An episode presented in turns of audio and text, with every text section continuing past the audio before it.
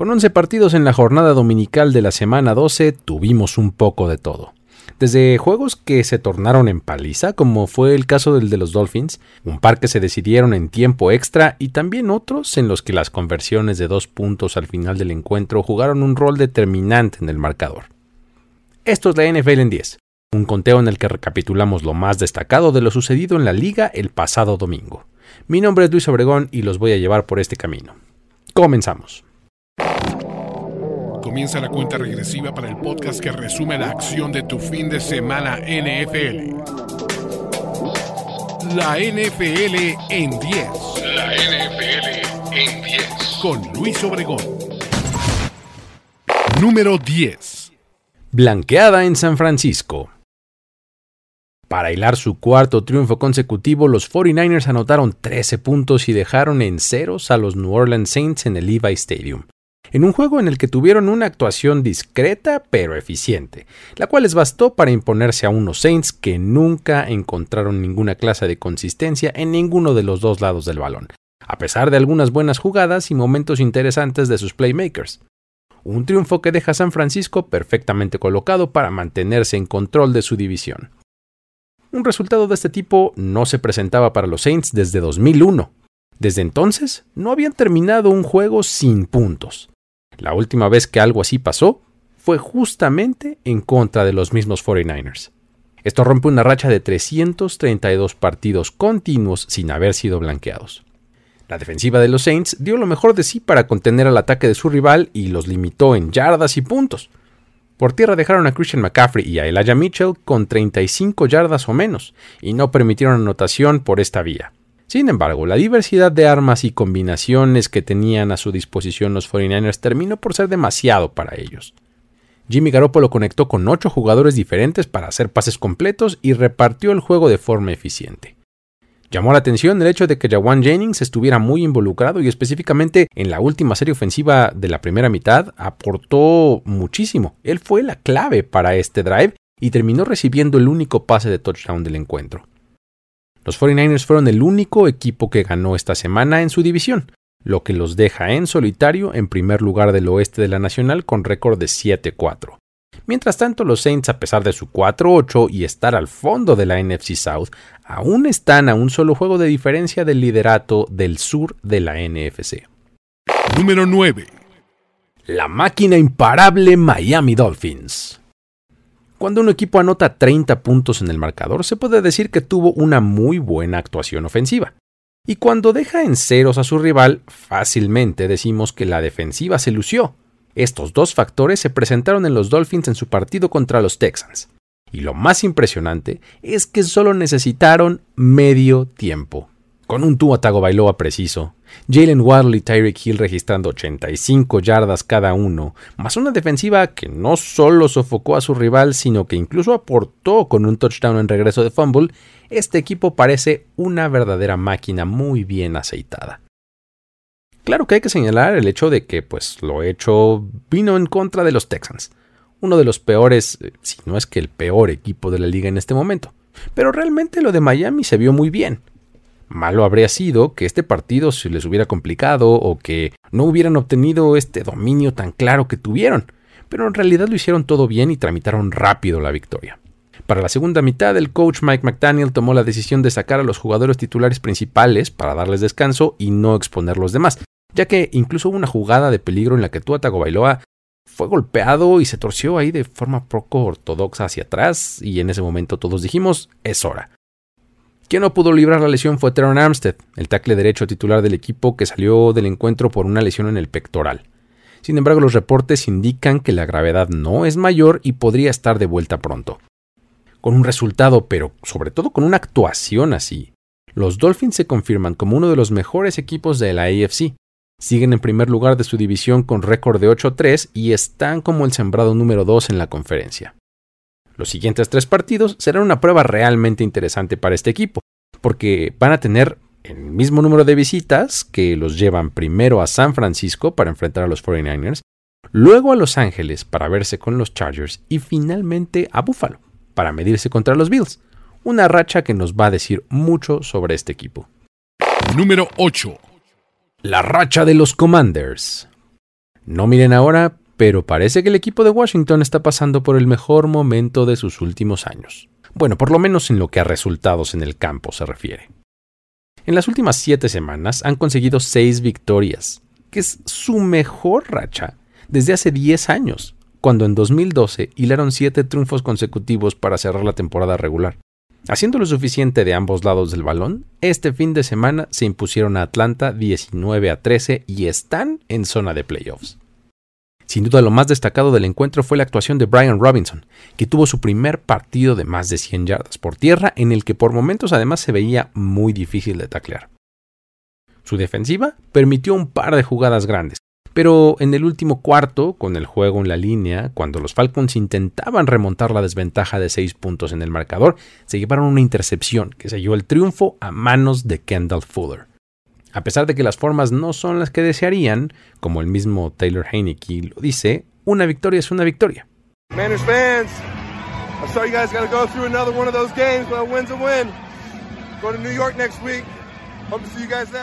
La carrera por el título del sur de la Nacional tiene todavía en consideración a los Falcons a pesar de todo. Mientras que los Commanders, desde el fondo de su división, están al acecho del resto de los equipos del este. Pero con su récord de 7-5, estarían por lo menos empatados en primer lugar en otras cuatro divisiones alrededor de la liga. Eso merece respeto. Número 7. Ejecución sobre cocheo en Tennessee. No es muy frecuente que esto pase, pero hoy los jugadores en el campo se quedaron cortos con respecto a los planes de Mike Vrabel. Estamos acostumbrados a ver a un equipo que con relativamente pocos recursos obtiene excelentes resultados gracias al plan táctico y a la estrategia, pero esta semana, al enfrentar a los Bengals, un castigo en un intento de gol de campo en el último cuarto, en el que golpearon al centro en la línea de golpeo, le dio primero y diez automático a su rival, que solamente tuvo que hincarse tres veces más para llevarse la victoria 20 a 16. Aun si ese gol de campo de Cincinnati hubiera sido bueno, los Titans habrían tenido el balón con un poco más de un minuto y medio con solamente seis puntos de diferencia. Sin embargo, la ejecución lo fue todo en este partido. Defensivamente los Bengals fueron superiores al ataque de los Titans, limitando a Derrick Henry a solamente 38 yardas por tierra con un promedio de 2.2 yardas por acarreo.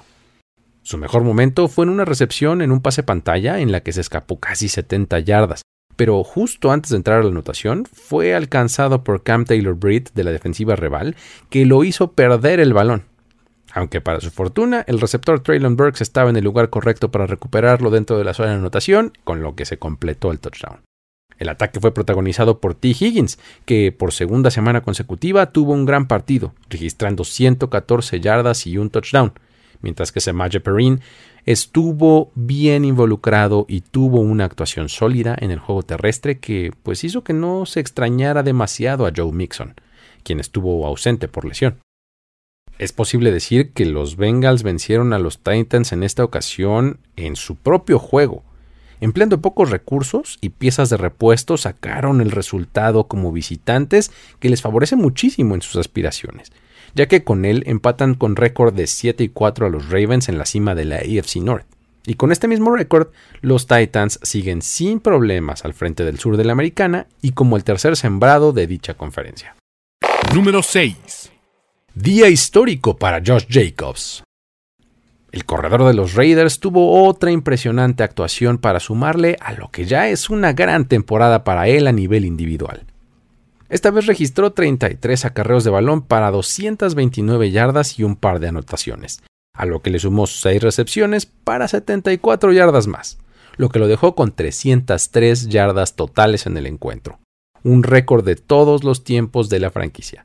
Por supuesto que entre estas grandes jugadas estuvo la escapada hasta touchdown de 86 yardas en tiempo extra que le dio el triunfo a su equipo 40 a 34 sobre los Seahawks. Esta escapada es la cuarta jugada más larga para terminar un partido en tiempo extra en la historia de la liga, además de ser la más larga en lo que va de la temporada de los Raiders. Con una actuación así, Jacobs ahora es el único jugador de 1950 con al menos 225 yardas por tierra y 70 recibiendo en un solo partido. Es además apenas el cuarto jugador en la era del Super Bowl con 300 yardas y dos anotaciones en un partido. Por supuesto que ahora las preguntas son, ¿qué equipo le dará un contrato el próximo offseason? por cuánto dinero va a ser, y si va a ser capaz o no de mantener este nivel de producción, o veremos una vez más el fenómeno del corredor al que le pagan y su producción se desploma. La cuarta victoria de los Raiders esta temporada fue una muy sufrida, ya que en todo momento el partido se mantuvo muy cerrado en el marcador y fue de ida y vuelta, en aciertos y en errores por igual.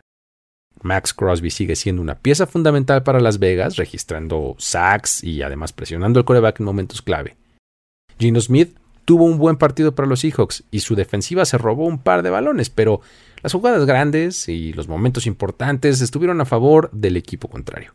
Con este resultado, los Raiders suben un escalón en su división colocándose en el tercer lugar, pero en realidad no cambia mucho su situación rumbo a postemporada.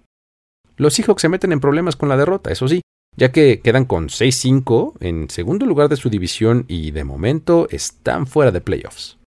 Número 5. Los Browns terminan del lado correcto. Esta sí que es una novedad.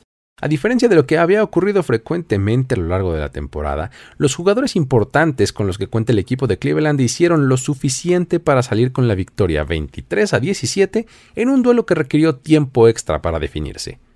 Los Tampa Bay Buccaneers quedaron sobre la lona en un partido que dejó de manifiesto que aun con todo el talento de Tom Brady en la posición más importante, no alcanza para que él lo haga todo. Y ahora tanto su defensiva terrestre como algunas decisiones de cocheo quedaron a deber.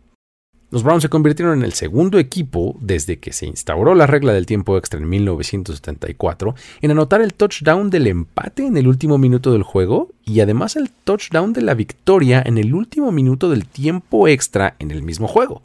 Nick Chubb selló el partido con una carrera de 3 yardas que entró a la zona de anotación, el primer touchdown en tiempo extra que los Browns anotan desde 1991.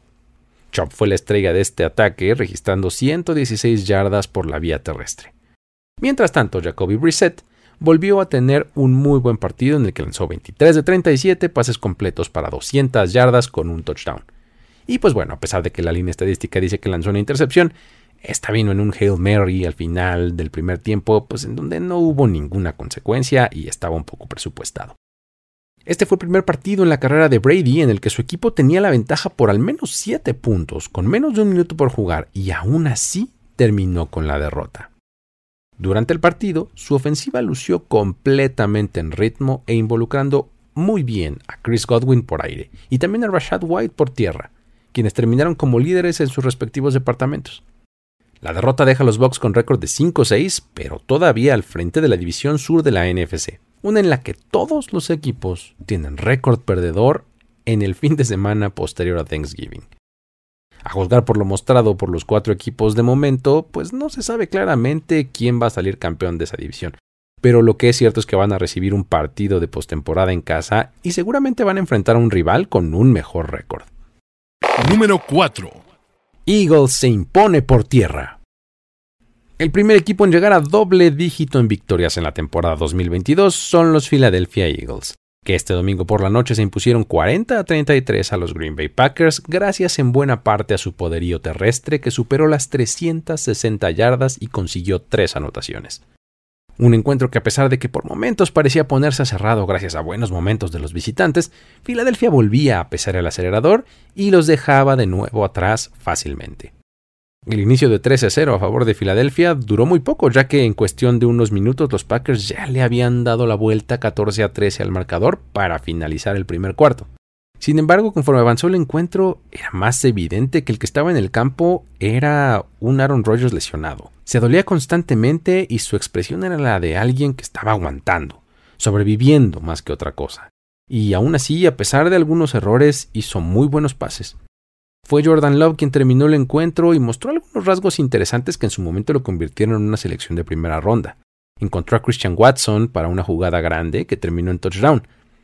Un receptor que además parece que lo único que sabe hacer es anotar, sin importar el rival que tenga enfrente ni el coreback que le esté lanzando. Sin embargo, enfrente de él había un equipo de Filadelfia que ya era demasiado para ese momento. Se trataba de unos Eagles llenos de recursos para resolver los juegos. Ya fueran las más de 150 yardas de Jalen Hurts por tierra, eh, muchas de ellas además en jugadas de acarreo por diseño, las más de 140 yardas de Miles Sanders, o los dos pases de touchdown de Hertz en los que encontró a AJ Brown y a Quest Watkins, este equipo sigue pareciendo un contendiente severo al ataque. Lo único que preocupa un poco es que permitieron demasiado a los Packers. Un equipo que promediaba menos de 19 puntos por partido les metió 33 y promediaron 5 yardas por acarreo. Para los Packers la división parece estarse alejando cada vez más de sus probabilidades y ahora con récord de 4-8 en tercer lugar de su división detrás de Vikings y Lions, todavía más. Mientras que para Filadelfia el paso sigue constante y siguen instalados en la punta de la NFC con un récord de 10-1. Número 3. Mike White está de vuelta. Los Jets hicieron el cambio de quarterback titular. Mike White llegó al rescate de esta ofensiva que parecía estar metida en un tremendo bache de producción y los llevó a una contundente victoria 31 a 10 sobre los Chicago Bears, en un partido en el que completó más del 78% de sus pases. Sumó 315 yardas y lanzó 3 pases de touchdown. Esto por supuesto que nos recuerda lo que logró la temporada pasada cuando por un instante parecía que los Jets habían encontrado oro Ahora veremos si este año la magia es más duradera y puede llevar a este equipo a buen puerto a partir de esta tremenda actuación. Con ella, Mike White se convierte en el primer coreback en la historia de la NFL en registrar múltiples partidos con un porcentaje de pases completos superior a 75, con más de 300 yardas y 3 pases de touchdown en sus primeros 4 encuentros como titular. Es que si comparamos las actuaciones de White y de Zach Wilson, la situación no favorece nada al que hace apenas un par de años fuera la segunda selección global del draft. Tan solo la semana pasada, Wilson completó solamente 9 de 22 pases para 77 yardas, números que se ven paupérrimos en comparación a lo hecho por White. Con el bajo centro, en este partido los Jets anotaron por primera vez en lo que va de la temporada en la primera serie ofensiva del partido. Y más allá de los números está la prueba del ojo. Solo con ver el tipo de ofensiva que los Jets estaban corriendo se notaba una gran diferencia. White estaba atacando la defensiva de los Bears en las zonas intermedias y profundas sin miedo, con mucha mayor confianza que Wilson. Además está el uso de todos los recursos con los que el equipo cuenta. A lo largo del partido conectó con 10 diferentes receptores para completar al menos un pase. Lo interesante es que jugadores como Elijah Moore y Garrett Wilson volvieron a ser relevantes. Moore, por ejemplo, atrapó un par de pases para 64 yardas y un touchdown, mientras que Wilson recibió 5 para 95 yardas y 2 anotaciones. Estos dos elementos que en teoría pintaban para ser los principales en el ataque del equipo en el offseason, con Zach Wilson estaban completamente desaparecidos y han tenido sus mejores desempeños ya sea con Joe Flacco o ahora con Mike White en los controles. No sabemos si lo de White vaya a ser duradero, pero lo que sí es seguro es que podría simbrar a Zach Wilson, quien en este momento no parece estar cerca de regresar a la titularidad. Con la victoria, los Jets no aflojan el paso y con su récord de 7-4 están a solamente un partido de diferencia de Bills y Dolphins en la AFC East.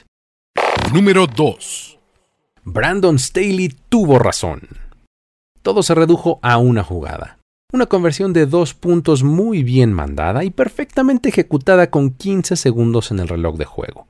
Un pase de Justin Herbert a Gerald Everett que puso arriba en el marcador 25 a 24 los Chargers sobre los Cardinals para que salieran con el triunfo. Una de esas decisiones que por haber funcionado de forma correcta deja bien parado al head coach de los Chargers, pero que de no haber salido estaría siendo rostizado por propios y extraños. A pesar de que se trata de una decisión que parece muy propia de Staley, quien se ha ganado fama de tomar este tipo de decisiones en conversiones de dos puntos y en cuartas oportunidades, a lo largo de esta temporada la frecuencia con la que lo ha hecho ha bajado considerablemente con respecto al año pasado. Ahora, con los Chargers caminando en una peligrosa línea entre tener un récord positivo y uno negativo, con una conferencia sumamente competitiva en la americana en la que pues una derrota podría marcar la diferencia entre entrar o no a postemporada, Staley prefirió decidir el partido en tiempo regular en vez de extender el duelo contra los Cardinals. Después de todo, este había sido un partido en el que los Cardinals habían podido moverle el balón a la defensiva de los Chargers. DeAndre Hopkins tuvo 87 yardas y un touchdown incluyendo algunas atrapadas espectaculares. James Conner corrió para 120 yardas y Kyler Murray tuvo un buen juego en el que aportó tanto lanzando como corriendo. Con este antecedente, un resultado desfavorable en el volado en tiempo extra probablemente habría sentenciado el juego en su contra. En cambio, hubo muy poco que reprocharle al ataque de los Chargers, que durante el partido tuvo a Justin Herbert preciso, a Austin Eckler que sigue siendo constante tanto por tierra como por aire, además de un DeAndre Carter que se ha convertido en un elemento realmente importante para este ataque desde hace algunas semanas. Lo curioso es que los científicos de datos no tienen una postura muy fuerte en las situaciones de ir por dos puntos al final de los juegos para irse arriba en el marcador. Hoy que las cosas salieron bien, poco se hablará del término. Pero de lo contrario, Analytics sería el chivo expiatorio predilecto de muchos. Este resultado deja a los Chargers en segundo lugar de su división con 6-5 y a Arizona con muchos problemas en tercero con récord de 4-8. Número 1. El mejor momento en la carrera de Trevor Lawrence. Una serie ofensiva de 10 jugadas que cubrió 75 yardas en un minuto y 48 segundos para terminar en un pase de touchdown a Marvin Jones y luego ejecutar perfectamente una conversión de dos puntos que le dio la victoria a los Jaguars 28 a 27 sobre los Ravens, puso al que apenas el año pasado fue la primera selección global del draft en un nivel digno de ese pick. En esta serie ofensiva y a lo largo de todo el partido mostró excelentes cualidades para disecar a la defensiva rival y hacer pases precisos, con la colocación y la fuerza necesaria para entrar en las ventanas que se le presentaban, para permitir así calmar las voces que ya lo tildaban como un bust. Con esta actuación, Lawrence se convierte en el primer jugador en la historia de los Jaguars en tener un partido de 300 yardas por pase, 3 touchdowns, 0 interceptados y un porcentaje de completos de al menos 75%. Al igual que en el partido anterior, este juego se decidió en gran parte gracias a una conversión de dos puntos en el último cuarto. Aquí el proceso de pensamiento de Doc Peterson es realmente interesante y muy inteligente.